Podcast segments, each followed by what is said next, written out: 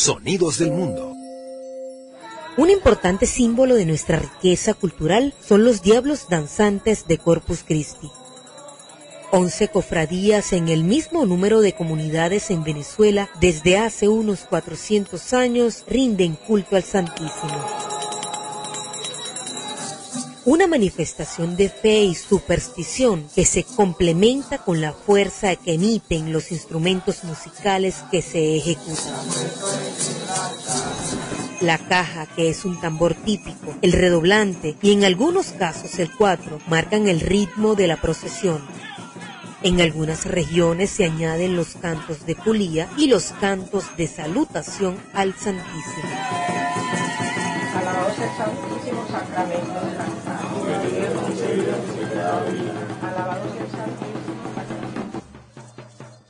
En San Francisco de Yare, por ejemplo, los diablos danzan por las calles del pueblo en diferentes altares y frente a la iglesia, al son del repique de la caja para representar el desafío del mal y el bien. Cuando los danzantes están al frente de la presencia de Jesús en la Eucaristía, la máscara guinda hacia el piso como señal de rendición y no poderle vencer. En ese momento el cajero toca el reposo y todos los que estén danzando se arrodillan en señal de adoración. Es ese el preciso instante en el que los promeseros oran, piden al Santísimo la resolución de algún problema de salud o agradecen por un favor concedido.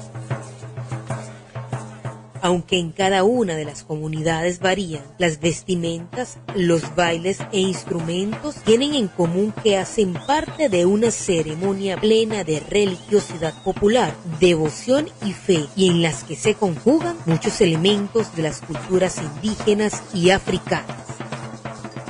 Esta tradición transmitida de padres a hijos estará asignada siempre por la participación del pueblo, la celebración de la espiritualidad y los valores de la iglesia y el desarrollo también de vínculos solidarios entre devotos que año tras año darán continuidad a estas fiestas.